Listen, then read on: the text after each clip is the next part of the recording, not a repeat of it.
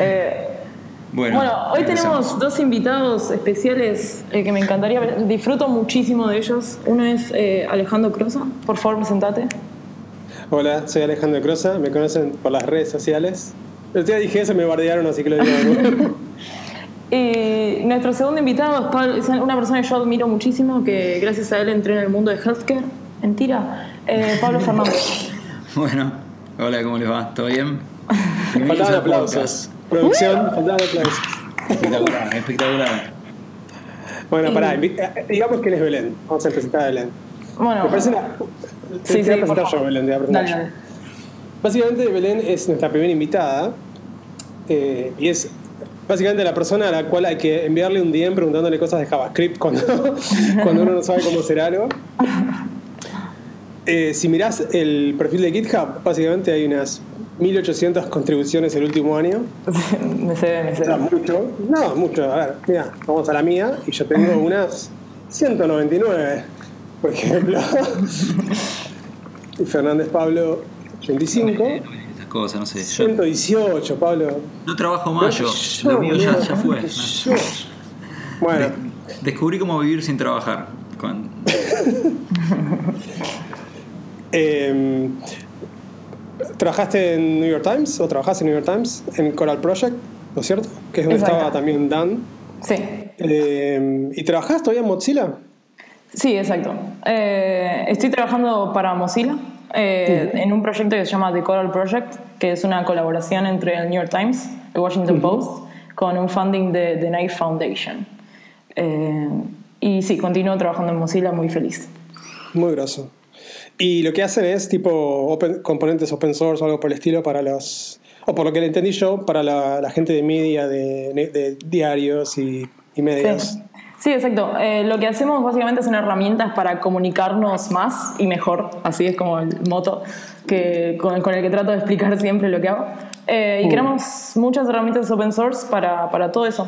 Eh, tenemos tres productos, que es Trust, Ask y Talk, que en el último producto que mencioné en el talk es en el que estoy trabajando de principio a fin y es como una gran plataforma de comentarios. Buena onda. Creo que eh, Dan estaba con algo de eso porque me pareció haber visto un post de Dan de las cosas que hizo en el año. Y, sí. sí Dan, Dan, estuvo más al principio del proyecto y entonces eh, pudo encarar Trust y Ask y los principios de Talk también. okay. ¿Cómo, ¿Cómo si miramos adelante para atrás, ¿cómo terminaste en un proyecto así tan grande, tan interesante para afuera? Sí. Eh, y, con, y aparte open source, que no es tan común además. Em, hoy justamente me, me, preguntaron cómo había terminado donde estoy y mm, básicamente la historia es bastante sencilla y por eso me enorgullece tanto. Yo estaba trabajando en, en una startup de salud, que fue mi último trabajo, y Dan vino a tomar unas birras, qué sé yo, y estaba mega manija hablando de React. Y yo ya estaba con, con, Karen hablando muchísimo de React y estaba como, no, no quiero otro framework, como déjense joder, bla, bla, bla. Y le di una oportunidad.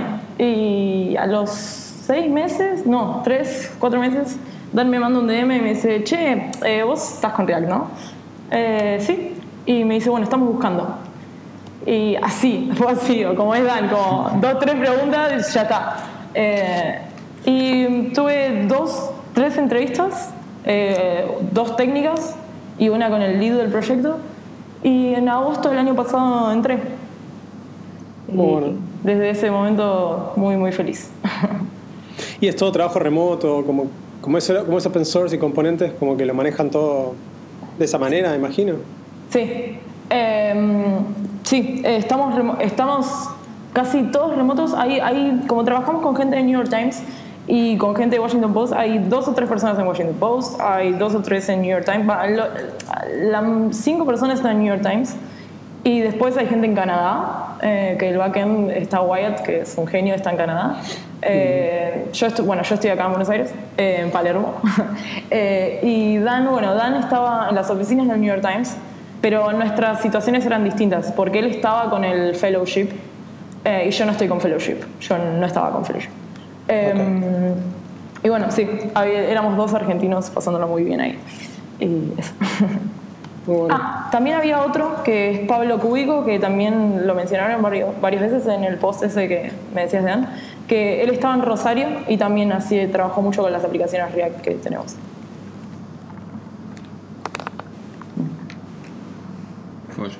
Cuando, ah, para aclarar, por si hay alguno medio perdido, cuando hablamos de Dan es impronunciable nuestro amigo, eh, impronunciable en Twitter, y va a estar hablando, si no me equivoco, esta semana, puede ser, o la semana que viene, en una conferencia de...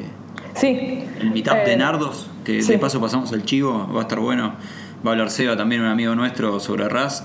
Creo que Dan va a estar hablando de un framework que se llama Next. algo me contó a mí. Es una especie de, No, en esta charla igual creo que va a hablar de WebVR, ah, no específicamente de Next. Eh, y al margen, yo soy organizadora de Nardos. Ah, eh, bueno, no sabía. Sí. Y mm, también van a, va a haber charlas de. Eh, bueno, la primera va a ser de Dan, que va a ser de WebVR, que es creo que WebVR para los pibes y para las pibas, ese es el headline. después, después está la charla de Karen Sarfati, que también es una ingeniera de software eh, que trabaja en Mad Mobile. va a hablar de cómo hacer estructuras de React, que es muy, muy buena.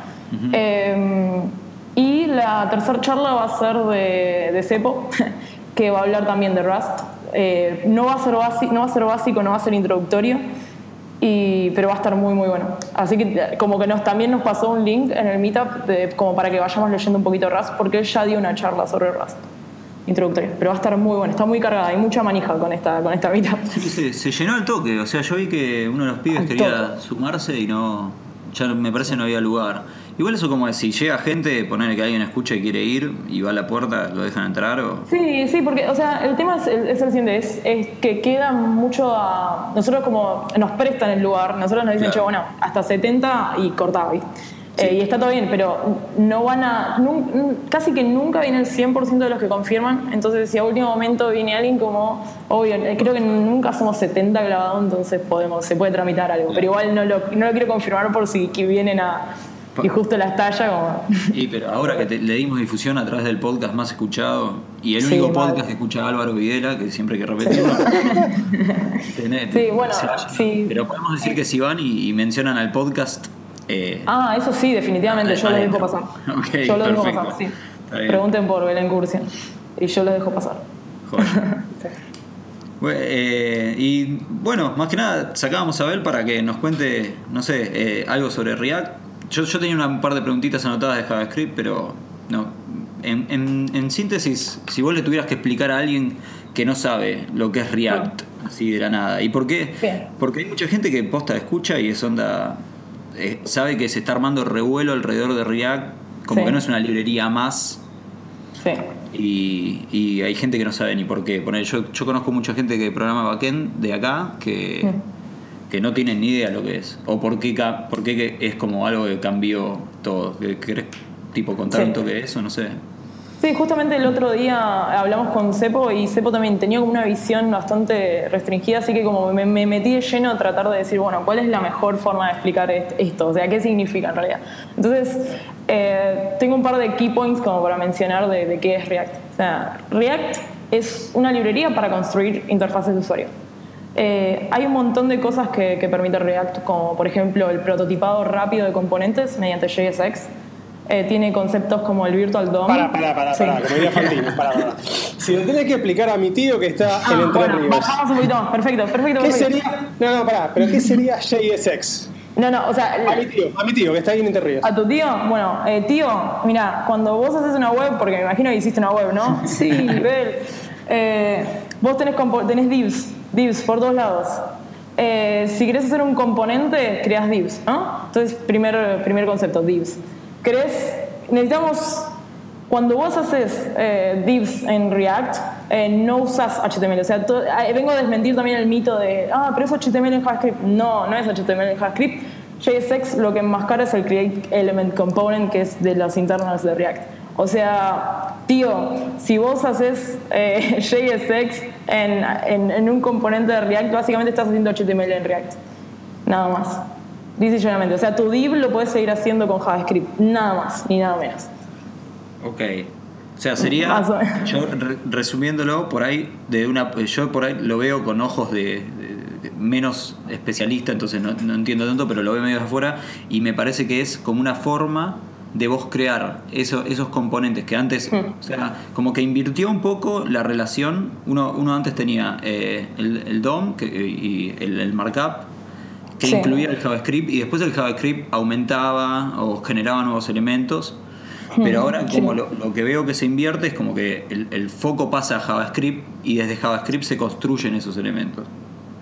Claro, la, la idea es que hay, bueno, hay muchos conceptos dentro de React, pero o sea, no nos tenemos que olvidar de qué significa frontend, ¿no?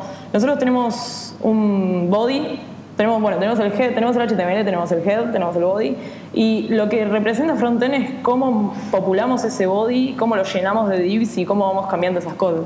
Entonces, con una aplicación client-side application, o sea, lo que tenemos es alguien que se va a montar en un nodo del DOM y va a empezar a crear más nodos, nada más ni nada menos. O sea, va, a empezar a crear divs, va a empezar a crear tags HTML, nada más. Entonces, cuando uno lo ve de esta, de esta manera, eh, por eso React resulta tan amigable, porque vos terminás construyendo los componentes de tu aplicación. Entonces, puedes pensar en, más en, en, tu aplicación en una forma más modular, como, bueno, este es el menú, esta es mi nav, este es mi navigation, este es mi no sé, mi view layer. Entonces puedes empezar a ir partiéndola a tu aplicación. Cosa que con otros frameworks se, convierte en algo más complejo y ahora si quieren lo desarrollo un poquito más.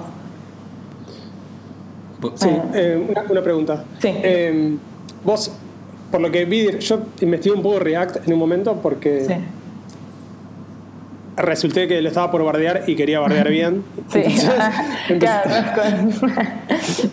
empecé, es un full time show bardear. Igual voy a estar ahí como para pegarte el revés, no, te preocupes. Obvio, obvio, buenísimo. No, sabes que primero la consulta aparte. Y, no, y la realidad es que está bueno, o sea, el hecho de poder, como decís vos, hacer componentes que puedes reutilizar y qué sé yo, es como algo que en la parte de UI por lo menos es algo que no está súper súper resuelto. Eh, lo que me llama la atención de React es que vos pasás, es como que es una función, un componente, ¿no? Recibís un parámetro de con data, con datos y, generás una, una UI, una representación de ese estado en el tiempo. ¿no? si entiendo bien. Eh, pero igual eso no soluciona otros problemas, eh, creo, que ah. es cómo organizás ese código, por ejemplo. O sea, por ejemplo, yo tengo una, como decías, una, una botonera, una navegación. Y esa navegación adentro tiene distintas cosas, que yo puedo mostrar un, un, widget con un perfil o puedo mostrar, no sé, un estado de selección dentro de una navegación, ponele. Y esos estados es como que es difícil, si, bien el, el componente, te, el, usar una, una, una arquitectura de componentes dice, bueno, sé dónde poner las piezas, no te resuelve cómo tenés que organizar tu aplicación. O sea, ¿dónde pongo, en qué componente uso para el. ¿Entendés lo que digo? Sí, sí, sí. O sea, hay una decisión de diseño de decir, pará, ¿y entonces dónde pongo el estado de la botonera? Bueno, bien, perfecto. Ahí tocaste como algo clave, que es lo, que iba a traer como más adelante, que es justamente lo que, lo que trae React acá es. Esto es para la view layer, esto es para la interfaz del usuario como vos manejes el estado de tus componentes, no está directamente relacionado a lo que hagas con React. O sea, vos puedes elegir manejar el estado de tus componentes en cada uno de los componentes o tenerlo en una jerarquía muchísimo más alta. Pero en lo que es el state de cada uno de tus componentes, tenemos otras cosas para manejarlo, como Redux o Flux o un montón de otras cosas. Para, para, para, para. ¿Qué es Redux? Bien, pero ahora, como, no, quiero, que nos desarmemos porque hay muchos conceptos que parecen complejos, pero siento que son complejos por la manera en la que uno trata de abordarlos. Por ejemplo, cuando estaba hablando con Cepo, él me decía, ah, pero es lo mismo que Angular con el Digest Cycle, ¿no? Y es como, mira, si lo vas a ver con algo, con una librería como como una, con un framework como Angular que complejizó tanto todo para algo tan sencillo y querés, eh, o sea, querés arrancar con React usando conceptos de Angular y no, vas a hacer agua porque, porque la API de Angular justamente no te deja entender estos conceptos, porque justamente React viene acá a romper todos esos conceptos, todos esos preconceptos que teníamos de, de, antes y a pensarlo en una forma más sencilla y modular. Entonces, uno tiene que entender a React como aislado de todo lo demás, aislado, completamente aislado. Como vos tenés una librería para construir interfaces de usuarios, ¿bien? Vos podés crear tus componentes. Vos podés prototiparlos rápido porque como usás JSX, que no es HTML, podés saber más o menos cómo van a terminar. Tenés un montón de otros conceptos. La API es muy chica y vos fácilmente podés ver las propiedades que le pasas a cada uno de tus componentes. Con propiedades me refiero, por ejemplo, a en un menú vos querés, por ejemplo, tenés una, un array con una lista de menús, de menús, de, de en el menú. Entonces, ahí sabes que las propiedades que le pasas son, es una lista, es un array. Entonces, tenés una visibilidad del flujo, que, de, los datos que le pasas a tus componentes. Y después, con Redux es cómo manejas el, estado de tu aplicación. Eh, vos podés manejar el estado de tu aplicación dentro de los componentes. Por ejemplo, cuando hablamos de un nav, vos podés decir, bueno, el botón, el botón activo es home, por ejemplo. Entonces vos podés eso guardarlo en el componente nav. Pero también lo podés guardar en el componente de tu aplicación, diciendo, bueno, el usuario cliqueó en home, entonces el componente activo del nav es home. ¿Y por qué querrías guardarlo quizás en una jerarquía más alta del state? Y porque quizás cuando uno cliquea el home, que vos querés mostrar el div eh, home, entonces no solo tenés que modificar un componente, sino tenés que modificar el de abajo que muestra, muestra todo lo que es home. Entonces por eso quizás querés elevar el state. Claro. Yo, no, no, eh, eh, está bien. Yo por ahí eh, visto otra vez con ojos de principiante, yo la diferencia que mm. veo, lo comparo con Angular porque laburé con Angular Y, y laburé un poquito con React, que hice algo como un tablero, un dashboard para, monitorear eventos. Y, y, veo como que se parecen, no, se parecen, pero los dos tienen un concepto distinto de cómo manejan el estado. Para React es como que la función. Hay un post que está muy bueno que, escribió sobre este tema eh, Rauch, creo, que es como la vista como una función del Estado. O sea, vos al, Estado. ¿La de, Pure UI? ¿Cómo? ¿El Pure UI? Creo que es algo así, sí. Sí, yo sé, sé, Yo, me acuerdo del concepto, no sé, capaz ni siquiera son estas palabras. Pero mm. como que vos aplicabas una función al estado de tu sistema y te devuelve la vista. Eso es muy parecido a lo que hace React. Angular, sin embargo, eh, eh, por el otro lado, y, perdón, y vos para cambiar eso mandás como un mensaje a este bus de eventos que puede, ser eh, Redux, tengo entendido, que es lo que se usa, y eso te devuelve otra vez como, como si fuera todo el estado de vuelta con, la, con, tus cambios, digamos. Y vos volvés a procesar todo ese estado y volvés a generar toda la vista de nuevo. Que esto, esto suena como costoso, pero como React hace un, tiene un diff del DOM y se fija las cosas que cambiaron y solo cambia esas, no es tan costoso. Angular hace como un ciclo que está todo el tiempo, vos mutás el estado y ellos tienen como un loop que está todo el tiempo chequeando todas las variables. Esto suena re loco, pero es así. Eh, o sea, ¿qué es ese? No, sí, tiene, eso se llama el digest cycle de Angular. Y está, todo el eh. tiempo mirando y comparando. Dice, ¿es igual a lo que estaba antes? No. ¿Es igual a lo que estaba antes? Sí. Y, si, es no, redibuja ese pedazo de la página. Sí. Pasa que hay. Yo siento que no son directamente comparables. Primero porque Angular te da toda una, infraestructura para trabajar. Vos tenés el concepto de, de, controllers, tenés el concepto de directivas, tenés el concepto de scope, que no lo tenés así eh, así puntualmente detallado en React, porque es, lisa y llanamente no, no, tenés muchos constraints para, para, para desarrollar con, con, React. Mientras que con Angular tenés un montón de otras, tenés todos estos conceptos que si vos no los usás, eh, no los entendés bien, vos puedes ser un desastre. Vos tenés el concepto también de root scope, eh, tenés el concepto de, scopes aislados, tenés... Sí. Sí, Tenés un montón de cosas. Sí, también esa, la forma en que hacen los scopes, o sea, cada scope tiene un tiene como el link de, del prototipo no, padre. Entonces, si tiras un evento, va por toda esa cadena. Es, bastante. Claro. Es más, creo que una de, los, de las cosas piolas que tiene React es que al usar esto, que es como una función del, del estado de tu aplicación, se acabó todo eso de disparar eventos en JavaScript, que es tipo tal cosa que. No sé si te pasó, pero, pero con Angular a mí me pasó en, en un momento que yo tenía que llevar el yo, no sé, disparaba un evento con, con un, no sé, un ítem y lo tenía que escuchar desde, desde un ítem más grande, desde un cosa más grande porque tenía muchos problemas de scope. Entonces, si agarro una aplicación que ya estaba jodida, una legacy, como, ¿qué, qué hago? ¿Entendés? Me queda en emitir un, que, que, emita un evento, un super child a, a, su padre más a su abuelo. Entonces, como, ¿qué es esto? ¿Qué estoy haciendo? Es un, es un hack horroroso. Sí, nosotros lo que, hablando de hack horroroso, lo que hacíamos era tipo, todos los eventos se tiran en el root scope y todos se escuchan en el root scope. Claro. Claro. Bueno, ese es otro concepto, como ese es el concepto que ahora se usa y que antes era muy, muy bardeado. O sea, ahora tenemos un scope en lo que, ahora tenemos en Redux un, un, single source of truth, que es un objeto gigante, y yo digo, bueno, pero volvimos al root scope, que era súper bardeado. Así que bueno, nada, ahora si quieren profundizar un poco más en eso. Ahora tenemos un, un objeto que tiene las variables globales, tenemos JSX, que es inline HTML, y tenemos el, el style sheets bueno, pero, pero, como JSX en realidad es JavaScript. Nada más que, que, es una sintaxis que es similar a la de HTML, que lo que termina haciendo en el JavaScript es un react.createElement y vos le mandás como qué tag HTML querés, el contenido y el hijo. Esos son los tres parámetros que recibe createElement.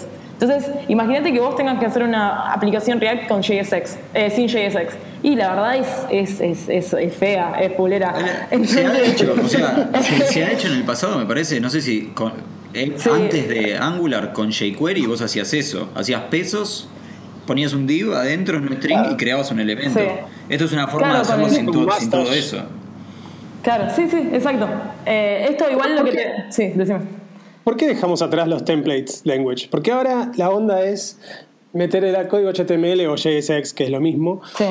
Entiendo que no es lo mismo, pero digo, es como, visualmente es lo mismo. O sea, tenés el, el, HTML que vos querés dibujar en una función de JavaScript. Sí. ¿Por qué, ¿Por qué en vez de separar, mantener como hacíamos antes, o como dijimos, sería una buena práctica tener por un lado el template, por otro lado la lógica, la data, y, por, y por otro lado el, display, que es el CSS en web?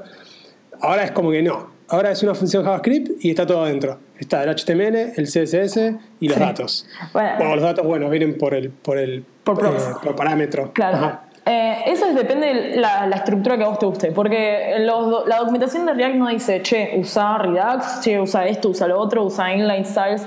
realmente no te dice nada, es como andar in the wild y buscar lo que vos quieras. Entonces, por ejemplo, hay un concepto que, que puso Dan Abramo para dos, un año, ponerle, que es el concepto de containers y, y components y stateless components, que básicamente pones la lógica de negocio en el container y en la render function del container llamas a un stateless component. Entonces, ¿qué pasa? En el container tenés toda la lógica de negocio, mientras que en el dummy component tenés todo lo que se va a renderizar. Y ahí tendrías una estructura similar a la que, a la que mencionás. El dummy component tiene solo CSS eh, tiene la template, mientras que la otra tiene la data y la recibe por props, el dummy component, digamos. Entonces, uno puede ah, imitar esas buenas prácticas. Es como que el, el archivo de template de JSX lo haces un objeto, un componente de React que pasa por parámetro. Claro, exacto. Mm, Entonces, vos al fin, al fin y al cabo lo que estás haciendo es JavaScript, o sea, realmente no es HTML. Entonces, Vos, por ejemplo, hay un concepto, hay conceptos como high order components donde vos podés hacer que tus componentes adquieran aún, tengan aún más poder. Entonces podés eh, rapear alguno de esos componentes en uno en JSX y no precisamente estás renderizando más DOM, sino que estás enriqueciendo las propiedades del componente que vas a pasar como hijo. Eh, como es JavaScript, son funciones que, es un composing en realidad. Vos agarrás y, terminás de componer eh, los hijos nada más. Eso para mí tipo es el punto clave que hace que seas diferente a todo lo demás. Porque lo, demás hay cosas que vos más o menos las puedes sacar a otro lado, pero tipo, agarro este pedacito de vista y lo reutilizo en otro lado con la facilidad que vi que la gente lo hace ahí. Es, increíble. Yo, la verdad, eso es, tipo, está bueno. Y hasta vi alguna, creo que me comentaba el otro día, no me acuerdo quién, pero me decía que hasta se puede poner el CSS que vos metés ahí tipo hmm.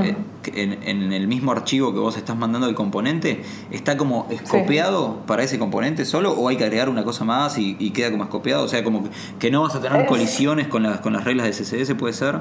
Eso es verdad, eso es verdad. O sea, es, depende de lo que vos uses, ¿no? Porque nosotros, por ejemplo, en Coral usamos, tenemos eh, Radium en una que es para inline eh, CSS, tenemos otro que es eh, CSS Modules, que es el que a mí más me gusta personalmente, que básicamente me genera eh, la clase con un hash, entonces no va a haber colisión nunca, por más que si tienen el mismo nombre, no, no, no, nunca porque tiene un hash especial atrás.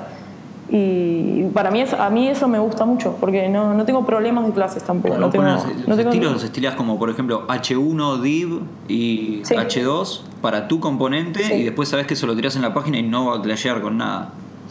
Exacto, exacto, porque es solo de ese componente. Entonces, nada. Es lo opuesto también a lo que veníamos haciendo, de poner el, las clases de, de, CSS lo más generales posibles y todo eso. Sí, exacto. Bueno, con, igual con CSS también, como todo, o sea, con CSS común, ah, yo soy muy fan de, de SAS, por ejemplo, eh, y de mm. CSS también, es como lo extraño un montón, pero eh, vos si aumentás la, especificación de, en la forma en la que declarás las clases, vos podés llegar fácilmente a, todo eso, pero tenés que hacer muchos overrides. Entonces con esto, con, en, cada uno de estos componentes, declarando el CSS que tiene cada uno de estos componentes y evitando colisiones, es como que te dejas de preocupar de todas esas cosas. Imagínate que el, uso de important en CSS bajó a, cero con esto, de cómo no tenés colisiones. Igual se, se debe seguir usando CSS, porque supongo que querés algunos estilos que se apliquen a todo el sitio y después hacer las modificaciones en, el, componente en particular.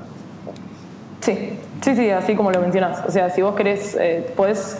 Generalmente lo, que hago yo es agarrar e importar un, aunque sea un cachito de CSS que es para que va a estilar cosas como el body, que cuando vos eh, montás React, generalmente lo montás en un div que tiene un ID y generalmente tiene algo como root, algún ID así. Entonces vos no podés atacar como el CSS del, del body. Entonces siempre importás como un poquitito o lo mandás en el body directamente inline, pero de alguna forma lo mandás. Hmm. Yo tengo una pregunta con respecto a React, porque me puse a investigar y fue muy divertido porque me di cuenta que ocupaba como 500 megas. ¿eh? No. ¿Cómo fue eso? contá, esa historia porque yo te digo, no, lo vi eso. Ah, no, no, lo vi. Escuchá porque es buenísimo. Me puse, me puse a investigar React de nuevo porque quería hacer un pequeño proyectito muy pequeño. Eh, y bajé React y me puse a ver eh, el, el, Start Me, digamos, el, el, tutorial de la página. Y hice, te di todos los comandos que estaban ahí tenía una versión de Node muy vieja, entonces se me rompió todo. Y, y me pasó algo parecido con las, eh, con, con, las librerías de NPM.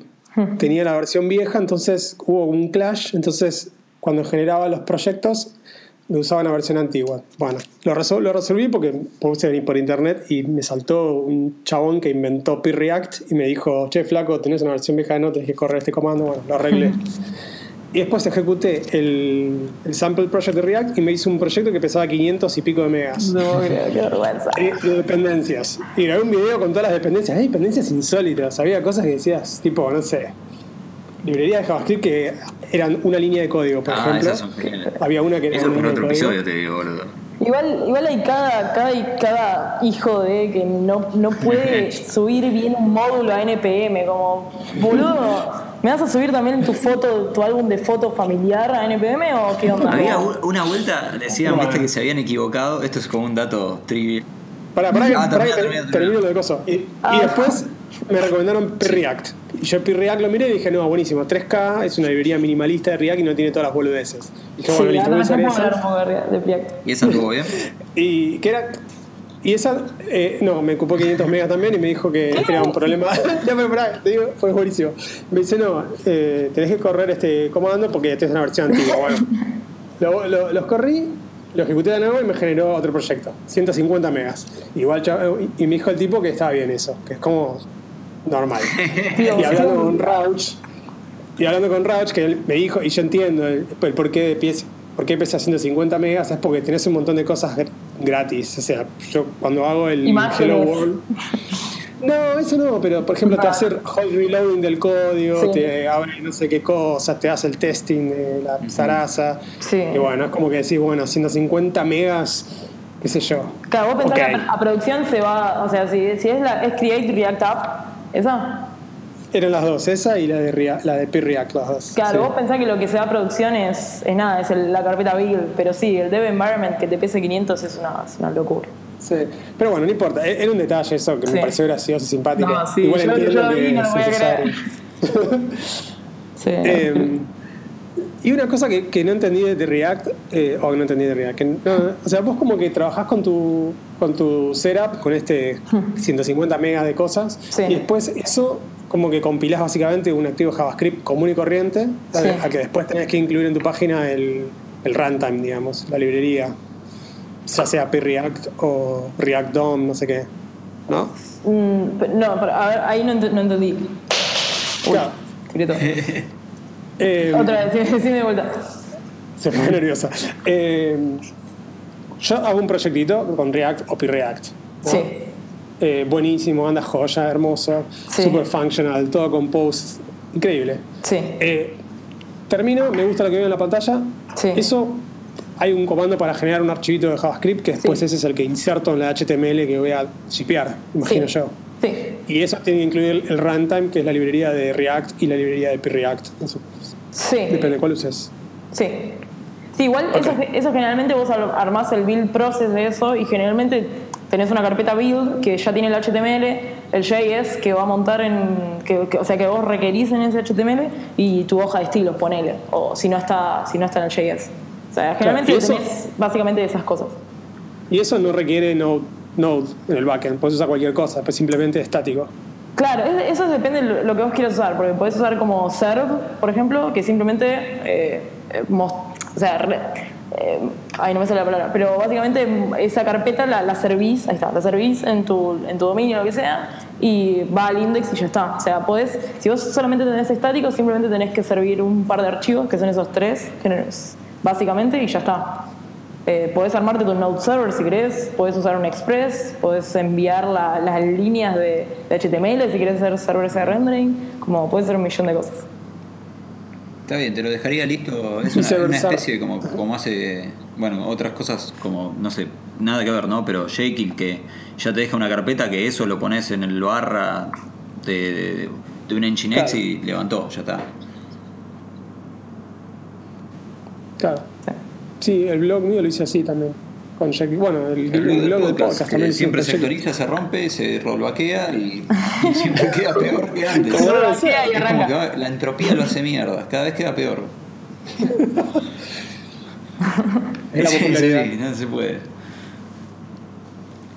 Eh, sí, eh, también no, va a haber, no sé eh, si tuviste chance de, de, probar, pues tengo entendido como que también hay forma de hacer que el mismo código React eh, pueda compilar a iOS o algo así. No, no, sé si eso es correcto lo que estoy diciendo. Pero de, de o sea, Babel, eh, ya que lo nombraste, Babel tenés que, si vos querés usar eh, JSX, lo tenés que usar porque básicamente JSX no lo soportan nuestros browsers.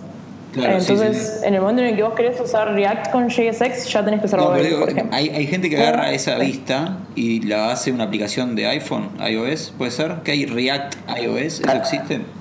Claro, React Native. Ah, React Native, claro. Vos puedes, o sea, puedes usar React Native. O sea, hay un, hay un montón que es, por ejemplo, React Bliss, React Native, React solo. ¿El primero cuál eh, React Native usa React, React Bliss. Eh, es para, eh, creo que para hacer aplicaciones de TV ah, y cosas así. Sí, hay, hay, un, hay un montón. Entonces, es para distintas plataformas y depende de lo que, lo que quieras hacer, ¿no? Pero. Sí cuando, cuando empezó toda la, joda React Native, eh, empezaron a sacar un montón de cosas de la librería de React que era solo para DOM. Porque, por ejemplo, para React Native vos no querés cosas para sí, DOM. Sí, sí. Entonces. Pero eso, eso posta funciona, porque a mí esas cosas que son tipo write once, run anywhere desde la época de Java.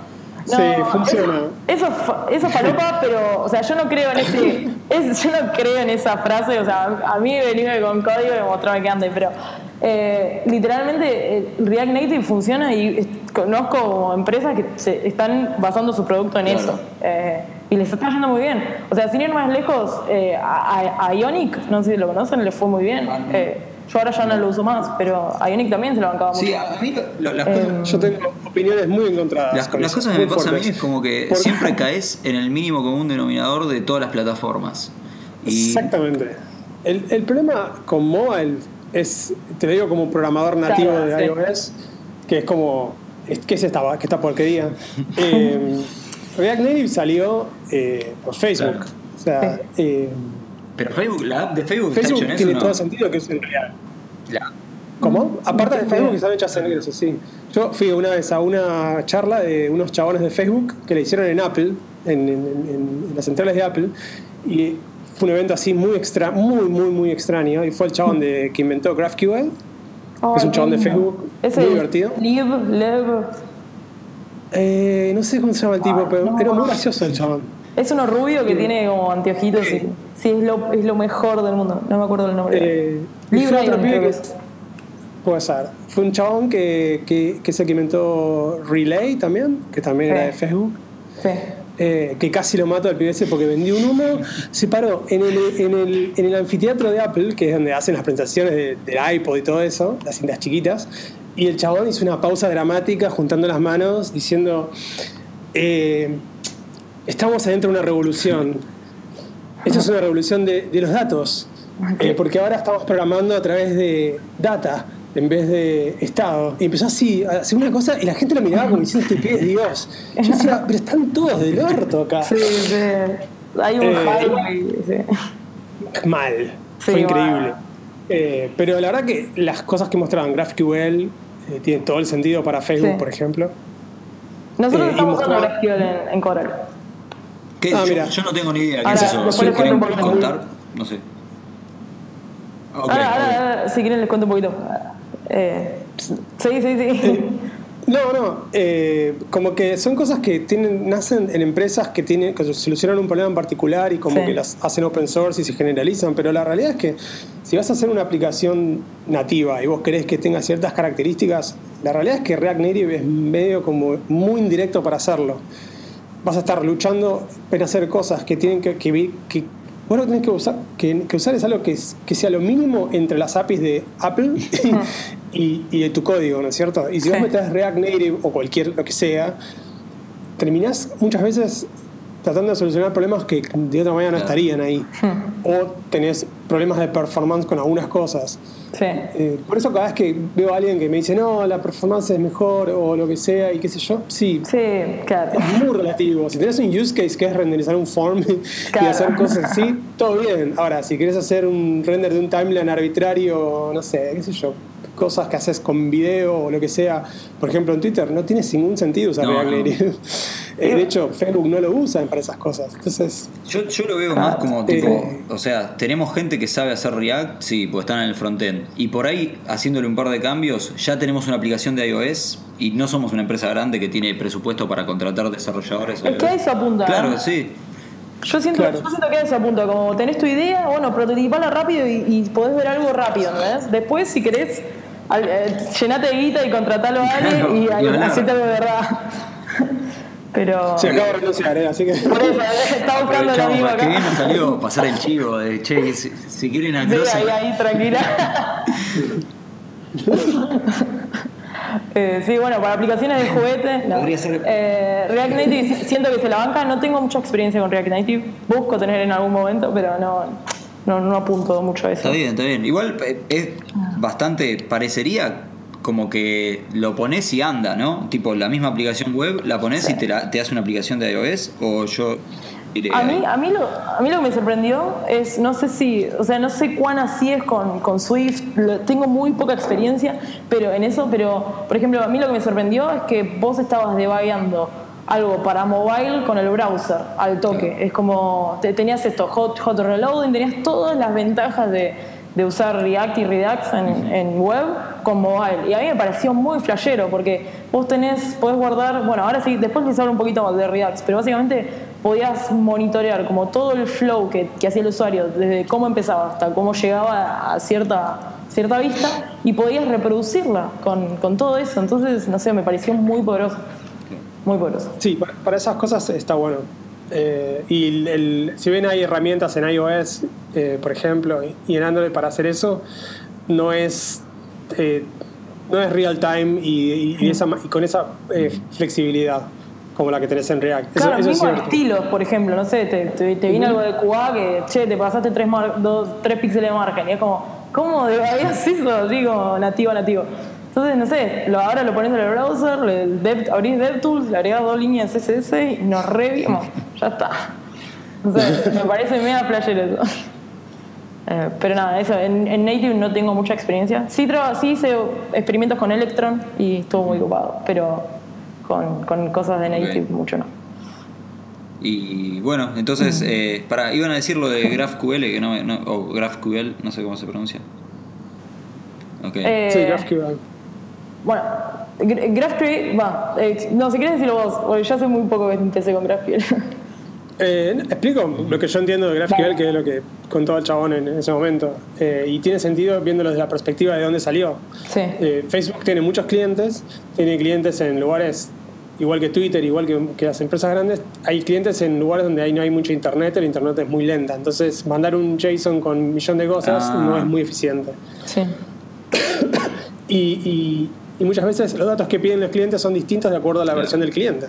Claro, ah, bien, interesante eso. Eh, GraphQL nació como algo lógico, si lo pensabas, que es decir, que el cliente pide los datos que necesita y nosotros le mandamos solo los que necesita ah, para algo así las no en LinkedIn. La API de LinkedIn empezó teniendo una cosa así. Sí, exactamente. Era parecido, pero no es eh, tan genérico, porque lo que hace GraphQL es que te abstrae de las componentes. Entonces vos en vez de pensar tus vistas de JSON o de o lo que sea, en vez de pensarlas como algo arbitrario, vos lo que haces es definir eh, data sources de GraphQL que mm. vas componiéndolos vos desde el cliente. Entonces decís, creo que juntes el perfil del usuario con, eh, no sé, la lista de compras que tiene. Claro, lo, es como si fuera un SQL de, en una API. Okay. De gráficos, de grafos. Y le ponemos GraphQL. Claro, está. bien. Le sacamos sí, No, no. Eh, en yo integramos GraphQL hace una semana y me pareció precioso. Se convirtió en unas, una de mis resolutions para el 2017. Eh, nosotros tenemos en Contoc una, bueno, que es la plataforma de comentarios, y estábamos teniendo problemas para cómo populábamos justamente el feed. Era, era como, nos estábamos metiendo en un quilombo heavy de cómo manejar eso en frontend. Y encontramos cosas de, de Apple, o sea, dijimos, bueno, está bien, vamos a encargar esto, pero al tener un equipo remoto, como no te puedes sentar al lado de ellos y decir, bueno, planeémoslo así, como es, es todo jodido. Entonces, estas herramientas como GraphQL, Apollo, que también es, tiene un cliente muy bueno del lado de, para client, eh, nos permite también tener menos errores a nosotros. Entonces, en lugar de hacer una REST, eh, una API REST, con, pidiéndole infinite query parameters, eh, y podemos tener tenemos la oportunidad de usar cosas como GraphQL y hacer una buena query, y la verdad es un golazo. Entonces, podemos popular un feed gigante y hacer, y hacer subscriptions, hacer un millón de cosas como para tener eso updated, en, también desde en nuestro state y todo. No, la verdad. Y una, cosa que tiene muy buena GraphQL es que puedes armar los queries tipo con una interfaz gráfica. Sí, eh, está el GraphQL, que es espectacular. ¿Pero eso es tipo un protocolo que definieron? ¿O es un framework que vos lo bajás y se lo pones adelante a tu API? Ah, ok. Las dos cosas. ellos hicieron el framework, pero es una definición, es un spec. Pues tenés que conformar a GraphQL.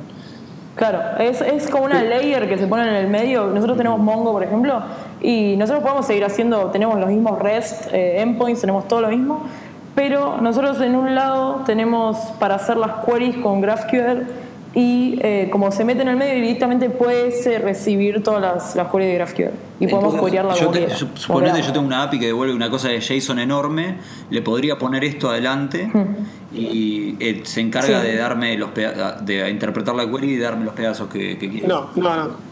No, no es, no es ah, como un varnish o un cache. Lo que haces es programar el, esos objetos que vos tenés en el JSON en GraphQL, entonces ahí sí tenés el endpoint que como que empieza a ser inteligente. Entonces vos podés hacer los queries contra eso en vez de llamar a tu JSON. Sí, nosotros igual lo que hicimos que nos dejó hacer esto que dice Pablo es que nosotros seteamos a que esos resolvers, porque vos tenés queries y resolvers, eh, hacemos que esos resolvers sean, inteligentes, entonces con cada query podemos hacer que resuelvan cosas de modelo de Mongo, por ejemplo. Entonces podemos, tenemos los mismos endpoint REST, entonces no tocamos nada de, la base, ni, tampoco de los endpoints de, Express. Y tenemos en otro lado que podemos queryar con Graph hasta que actualizamos todo. Y aparte hay algunos endpoints REST que queremos mantener. Entonces seteamos a que esos resolvers sean más inteligentes para poder tratar con todos estos tipos de cosas viejas que quedan. Ah. Pero nada. Está bueno. bueno, es buena idea es una generalización. Ya creo que se lo vi primero a LinkedIn cuando salió y después lo agarró Google. Google tenía algo parecido de eso, como que vos le ponías en los parámetros qué eh, atributos querías del objeto. Pero esto es como súper general y Hmm. hasta te lo puedes agarrar y ponerlo en tu API, que está bueno. Sí, a mí, a mí me, me, me copó bastante porque siento que vamos a tener menos errores también como desarrolladores. Como es un query bastante. O sea, es una forma de queryar que me, me, me copó bastante. Igual tengo que leer muchísimo más sobre esto. Pero con, con esta IDE que podés meter como GraphQL, eh, un- hace que tengamos menos errores nosotros. Como si la pifiamos, eh, no- no- o sea, es Claro. menos margen para pifiarla. Y está, sí, ya está sí, bueno claro. eso. Sí, y, y otra cosa que soluciona que no es tan obvia es el tema de versiones en los clientes. Si vos tenés clientes que usan la API eh, generalmente en Ah. JSON, cuando cambias la API porque sacás componer eh, eh, cosas o la refactorías o lo que sea, lo que se suele hacer es hacer un namespacing que decir la API mía Sí. es ba- barra B1, B1 barra.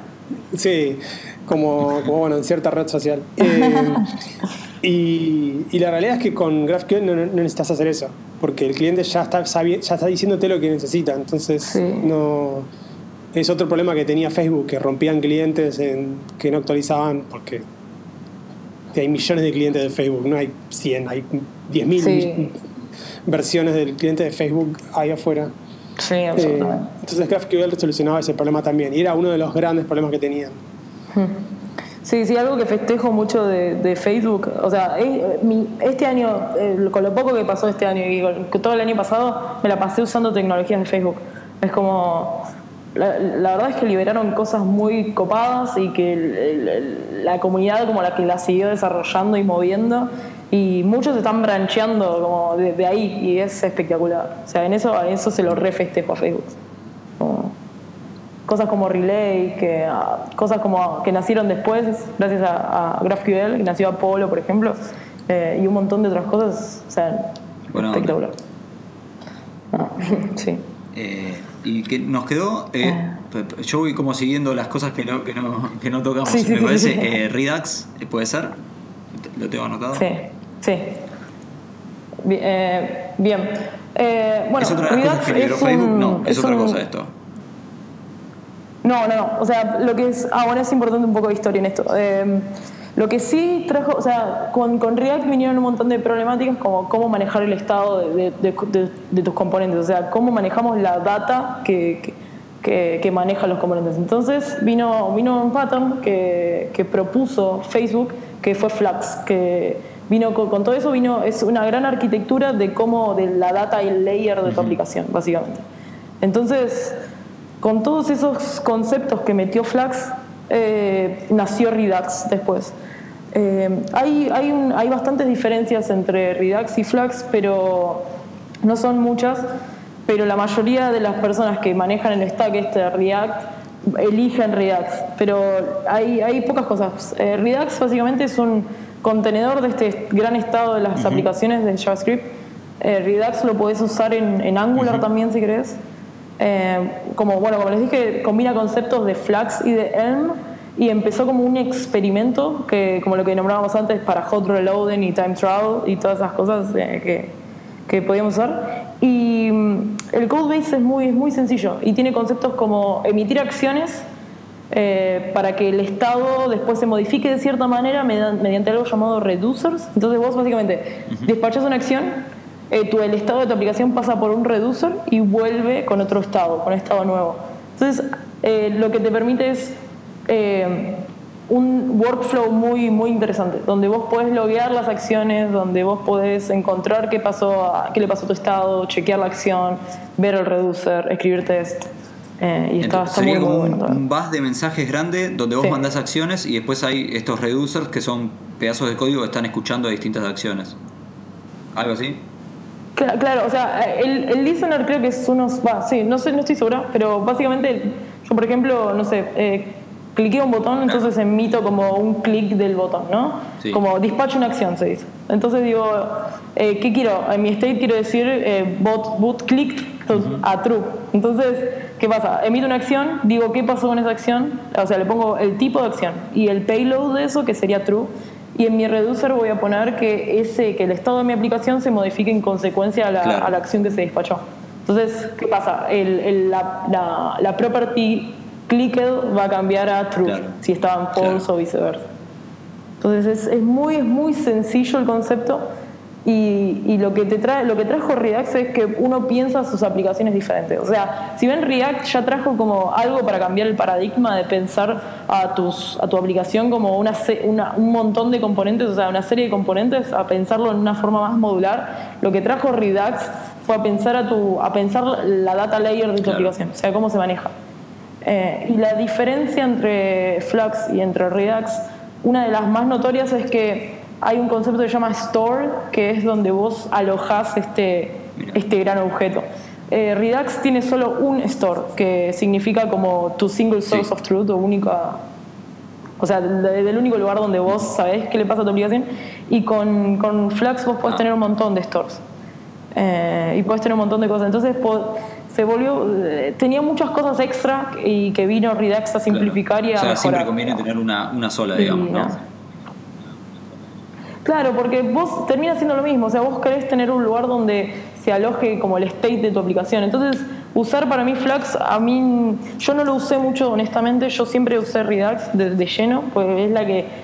Redux tiene, yo cuando miro como qué quiero usar, me fijo primero la documentación y, la, y si tiene cosas para debaguear. Entonces, con Redux encontré que había extensiones de Chrome para debaguear tu aplicación, eh, con Flex no encontré nada de eso. Entonces encontré como mucho más colchón desde ese lado con Redux y mucha más comunidad donde, a, quien preguntarle como si, me, si pasa algo. Entonces por eso me metí más, más con eso, que es, lo que generalmente hago. Si veo que hay DevTools, si hay una buena documentación y hay comunidad, de lleno. Sí, yo, escuché que tipo, esa es la que hay que usar, sin saber mucho, ¿no? Lo que se escucha así medio de, afuera es como que todo el mundo está usando eso. O, sí. Es, es, el stack más común. Cuando te metes con, con, un stack como React, lo más común es que haya es que esté Redux atrás. Igual es muy simple eh, decir, es muy simple agarrar y si, no sé, terminás en un laburo, vos siempre amaste Redux, no sé, y se dio que en tu laburo cambiaron todo a Flux, es muy sencillo agarrar y, usar Flux, eh, porque son los mismos conceptos. Nada más, son los mismos, mismos conceptos, son un poquito más. Eso que, que tocaste así por arriba de, de, time travel, yo lo vi, es un flash eso. Porque como les, les queda todo el, stream de eventos, que es tipo, se cliqueó este botón, se hizo hover sobre esto, después se cliqueó esta otra cosa. Como si vos lo vas guardando, los podés repetir para atrás y para adelante y es como que vas viendo las acciones del usuario Exacto. en todo eso. Sí, es que, es que eso es una locura, pero vos tenés que mantener a tu state eh, inmutable y muy claro como para poder hacer un buen time Es genial para si alguien te tiene que reportar un bug, algún bug Exacto, exacto. Ese es el primer ejemplo que, Yo nunca lo vi en producción, nunca vi a nadie en producción hacer eso ni jugar con eso, ¿no? Pero en teoría eh, mm. debe estar bueno, no sé. Es que imagínate que tenés como una reporting tool. Nosotros teníamos una en Welvin, en la startup de salud de la que estaba antes, donde podías reportar como con qué, con qué, había crasheado, si, si habías tenido un problema o lo que sea. Entonces yo me imagino que si hubiésemos tenido una aplicación como React y hubiéramos puesto como cosas como, hubiésemos puesto cosas como React, si nosotros agarramos y en el momento que pones report, yo te guardo todo el log de acciones, yo eso mismo que hiciste, o sea, vos terminando ahí, lo puedo reproducir en mi local. Claro. Entonces, puedo ir step by step a donde se cagó el state, por ejemplo. Y no sé, para mí eso es algo muy valioso. Y, cuando, cuando yo me crucé con Redux, vi todas estas DevTools que tenían. Entonces, por ejemplo, yo cuando estoy desarrollando cosas de Cobra o algo en React o lo que sea, me fijo al costado derecho, lo pongo mis DevTools de Redux y voy viendo las, las acciones que voy despachando y cómo va mutando mi estado.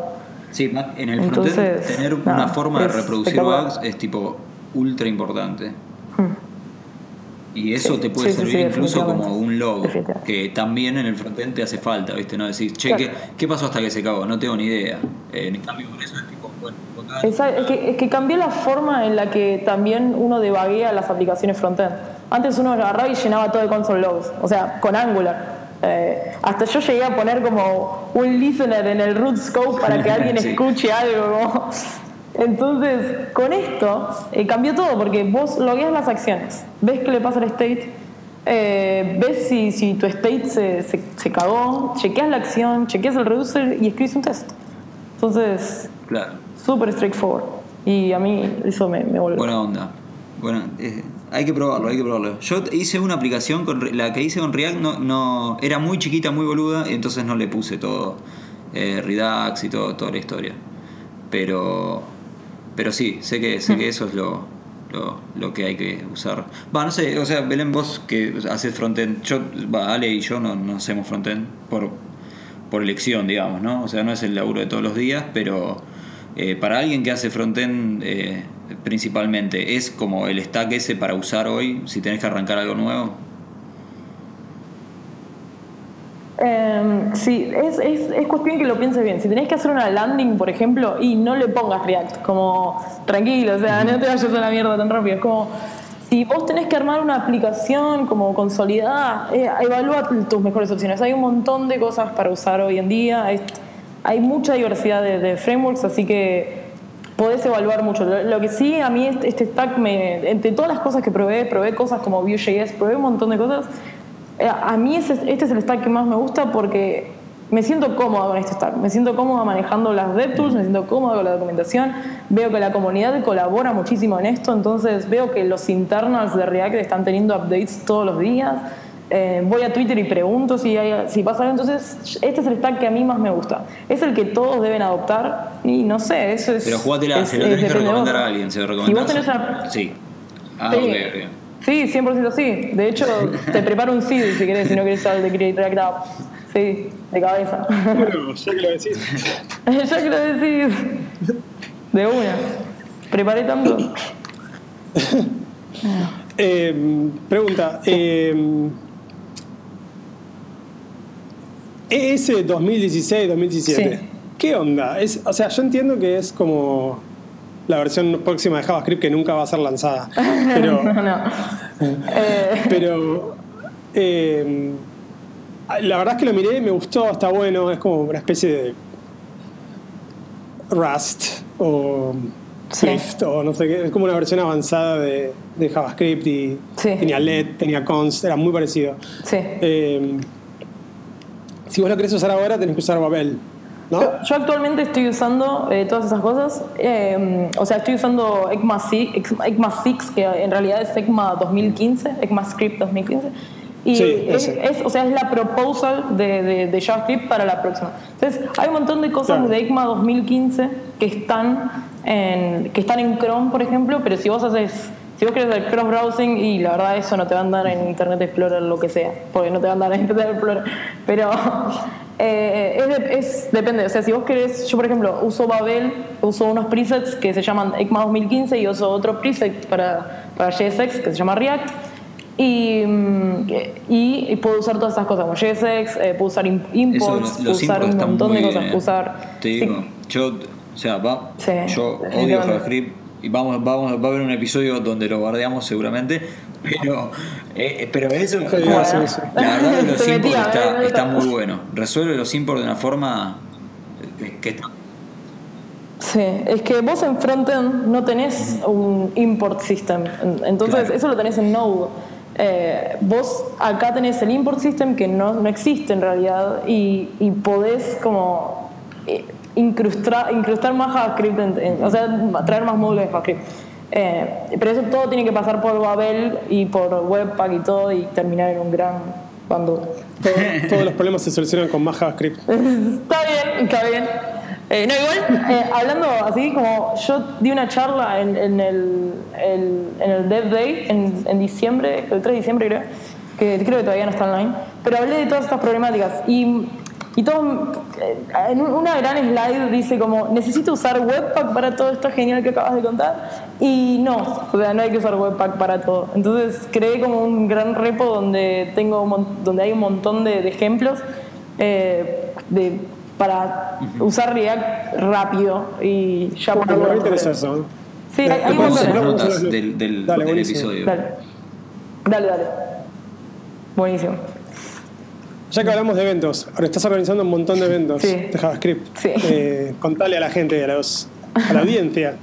Eh, bueno, audiencia, eh, estoy, estoy como organizadora de Meetup.js y de Nardos, que son dos comunidades distintas y muy parecidas.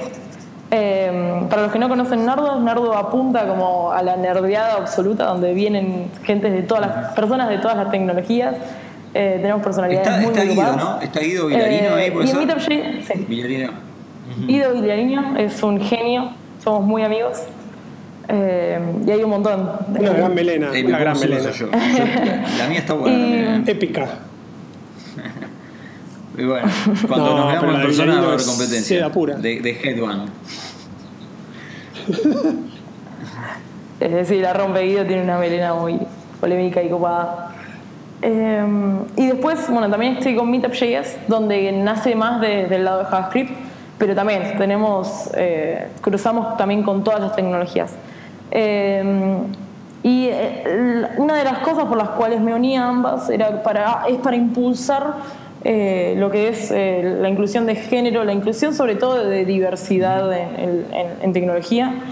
Eh, y, están pasando cosas muy copadas, muy copadas. Por ejemplo, hoy eh, yo les, había nombrado a Karen, que es una, una ingeniera informática así, que trabaja en MadModel, eh, impulsamos una serie de tweets preguntando, eh, che, sos, estás trabajando en tecnología, sos mujer, lo que sea. contanos, te queremos conocer. Pasaron y conocimos de todo. conocimos data scientist, conocimos de todo. Y y yo siempre tengo en mente uno de los tweets, un tweet que leí diciendo como, no encontramos speaker mujeres, no hay más. Y yo, hoy tuiteamos dos boludeces literal y nos llenaron de inbox eh, diciendo, che, yo, estoy, yo trabajo en Club, que es una aplicación famosísima, hago QA, hago esto, lo otro, estoy, me metí con programación. Encontramos muchísimas personas y de verdad, estoy muy, muy contenta. Eh, y buscamos también desde, desde Meetup llegué, desde Nardo, de donde sea, con Karen, apuntar a, a, hablar de, las problemáticas que se dan en, ya en ambientes laborales, eh, qué, cosas que sentiste vos dentro del área de tecnología o no, o, lo que quieras contar. Eh, pero sobre todo yo quiero, es algo más personal, como cuando hablamos de diversidad no hablamos de, de género específicamente. Eh, me pasa muy seguido que digo, eso tiene que ser un ambiente más diverso y me responden cosas como, hay mujeres.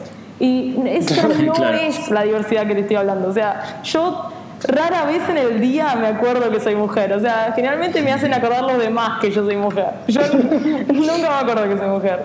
Eh, entonces, cuando hablamos de diversidad, hablamos de un millón de cosas. Entonces, no es solo simplemente un concepto de, de, gender o, o de autopercibir. Es como eh, es, es, todo, es eh, un, background. Es, vos tenés historias diferentes, nosotros tenemos historias diferentes, tenemos géneros distintos, eh, vinimos de unas quizás sociedades distintas, estamos en lugares distintos en el mundo, lo que sea. Somos distintas personas, tenemos distintos puntos de vista y, diversidad es todo eso. Es cómo puedes enriquecer tu, tu ambiente, cómo puedes reflejar más el mundo en tu, en tu ambiente chiquito. Entonces, nada, también buscamos también impulsar eso, que no es una cuestión de género solamente, es, es todo lo, de, lo que viene también atrás.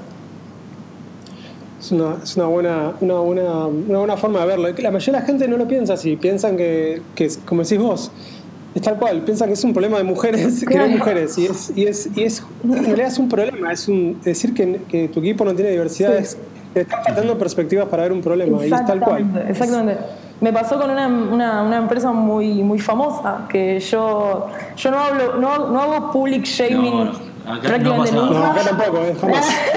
prácticamente nunca. Pero me pasó que, que, vi que habían tuiteado un par de fotos donde eran todos iguales, eran todos iguales, eran todos de la misma esfera social, socioeconómica, eran todos hasta, puedo jurar que de la misma religión. Era como, eh, y, claro, entonces, tiré como un che, diversidad, y me, me respondieron como, che, hay mujeres. Y es como, bueno, ya me dijiste todo con esto. Si vos pensás que hablándote de eso me, me traes algo de género, y ya, ya me dijiste todo, campeón. ¿Qué te diga? Pero bueno. No sé. Eh, incluso, incluso en cosas como, la, como decimos la nacionalidad, yo lo veo mucho acá. Hay, hay los equipos en Silicon Valley son re diversos en el, sentido de que son de distintas partes del mundo, no, no tanto de género. Eh, y la realidad es que hay cosas que vos no te das cuenta porque no. Por ejemplo, hay un pibe que es japonés.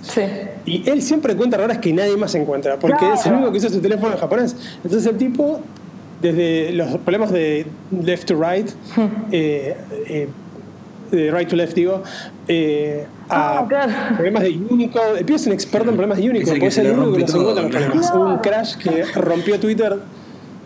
Claro, el chaval encontró un bug una vez que rompía todos los clientes de Twitter. Y era un bug re oscuro en Unicode que saltaba solo con un carácter japonés que no sé cuál era la combinación ahora, era una cosa media loca. Eh, y, y, es, y, esas son el tipo de cosas que son invisibles si no tenés un equipo diverso. Sí, sí, no solamente. Eh, es muy enriquecedor. Claro.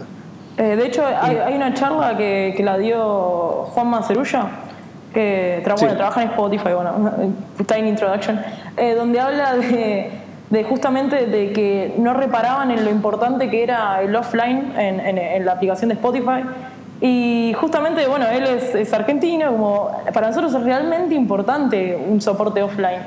Y claro, ellos tienen 4G, como, ¿qué van a pedir offline? Como, está te carga las chapas. Pero nosotros no, ¿entendés? Queremos... Entonces, trayendo perspectivas sudacas, cambiaron todo eso. Y nada, eso es, eso es espectacular. O sea, ahí enriqueciste todo. Eh, tenés eh, distintos puntos de vista, tenés distintas formas, tenés, tenés de todo. Eh, y no solo enriqueciste el producto, enriqueces el, tu comunidad, con quién estás hablando, con tus coworkers, con todo. Entonces, a mí eso... O sea, siempre está el problema ese de reunirte con muchísima gente que piensa igual que vos, que tenga los mismos gustos que vos y todo, todas las cosas así, entonces vos terminás imaginándote que el mundo es está muy alineado a lo que vos pensás y después cuando te cruzás a alguien que no, eso te y es un relichoque. Sí. Sí. Claro, te terminás retroalimentando con tu propia burbuja y perdés, perdés, perdés, perdés. Bueno. Y ah, ah, de esto también, bueno, después dejo una nota porque no me acuerdo justamente, pero había un grupo de chicas haciendo algo de closure que a mí me, me, pareció copado, que es como para, para que para enseñar de closure a. Eh, sí, sí. eso es, ¿no? El puente de closure. ¿Cómo? Sí, lo ponemos en las notas. Lo ponemos en las notas. lo ponemos en las notas. Es Closure sí, Bridge. Sí, lo, lo mandamos a las notas también. Sí, buena onda. Bueno, yo empecé un poquito con Closure y me, me copó, pero no, no tanto. sí, eh, sí, sí. Mucho, mucho Lisp. Mucho, mucho, mucho, mucho paréntesis. Y, es, es loco, es loco. genial. Ya sé. Sí.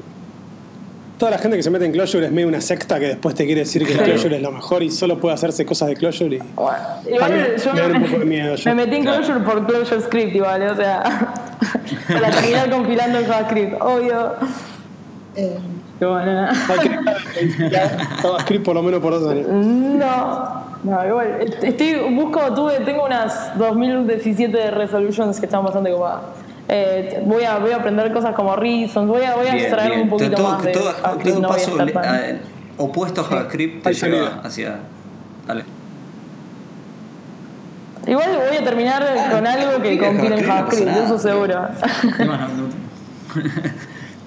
Después, bueno, está para hacer. Hay, hay que hacer un, un, episodio de cosas que combinan JavaScript. Por ejemplo, TypeScript es un 10. Yo lo usé, me pareció fantástico. Sí.